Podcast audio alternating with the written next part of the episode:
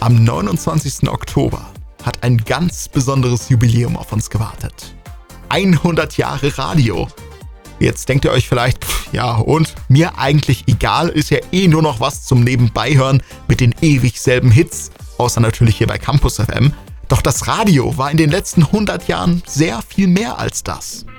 Los ging es an eben jenem 29. Oktober 1923, zumindest offiziell. Eigentlich wurde schon im Dezember 1920 getestet und ein Weihnachtskonzert übertragen. Hören konnten das damals aber nur wenige. Der richtige Startschuss fiel dann eben vor fast 100 Jahren im Voxhaus mit der Funkstunde Berlin, dem ersten Rundfunksender in Deutschland. Dort hieß es dann vom Direktor Friedrich Georg Knöpfke: Achtung, Achtung!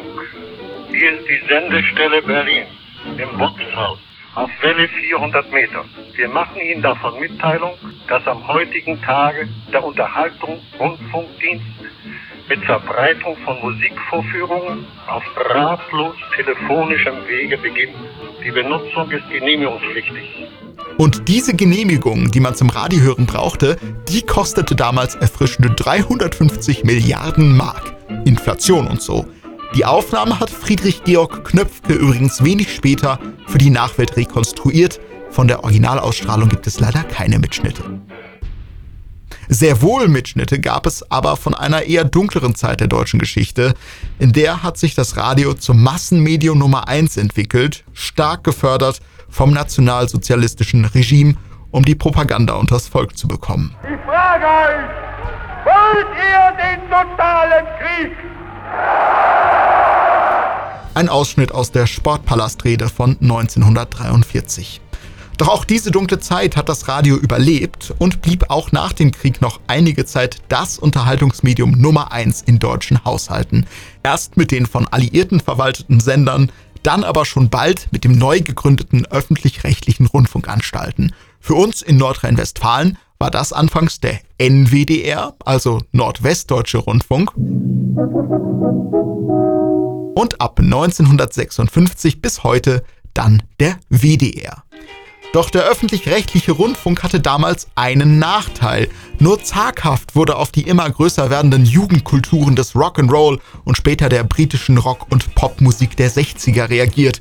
Die Rettung für viele junge Menschen auf der Suche nach neuer Musik waren deswegen unter anderem BFBS und AFN, die Radiosender für die in Deutschland stationierten britischen respektive amerikanischen Soldaten, die einzigen, die damals neben den öffentlich-rechtlichen Stationen senden durften.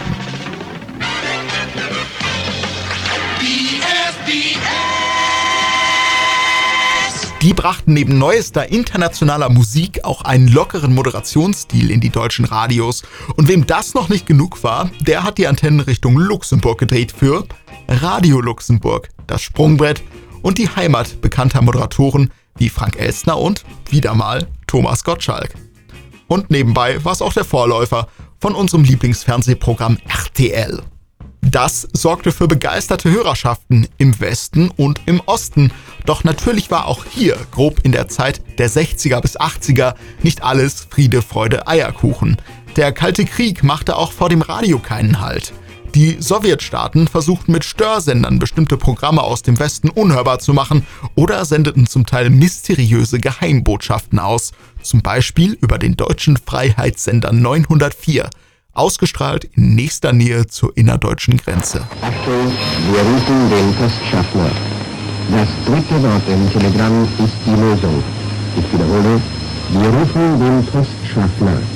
Das dritte Wort im Telegramm ist die Lösung. Ende der Durchsage. In den 80ern und frühen 90ern dann die Wende. Die mysteriösen Stör- und Geheimsender verschwanden und die Radiosender des fallenden Ostblocks wurden zunehmend freier in ihrer Berichterstattung.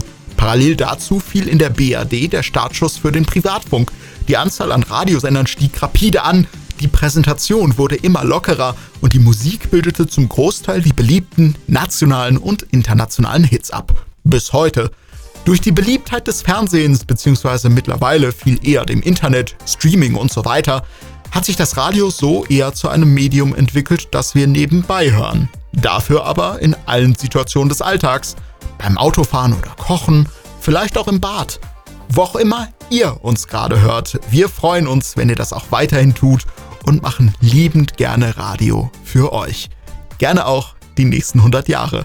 In dem Sinne, herzlichen Glückwunsch, liebes Radio. Campus FM.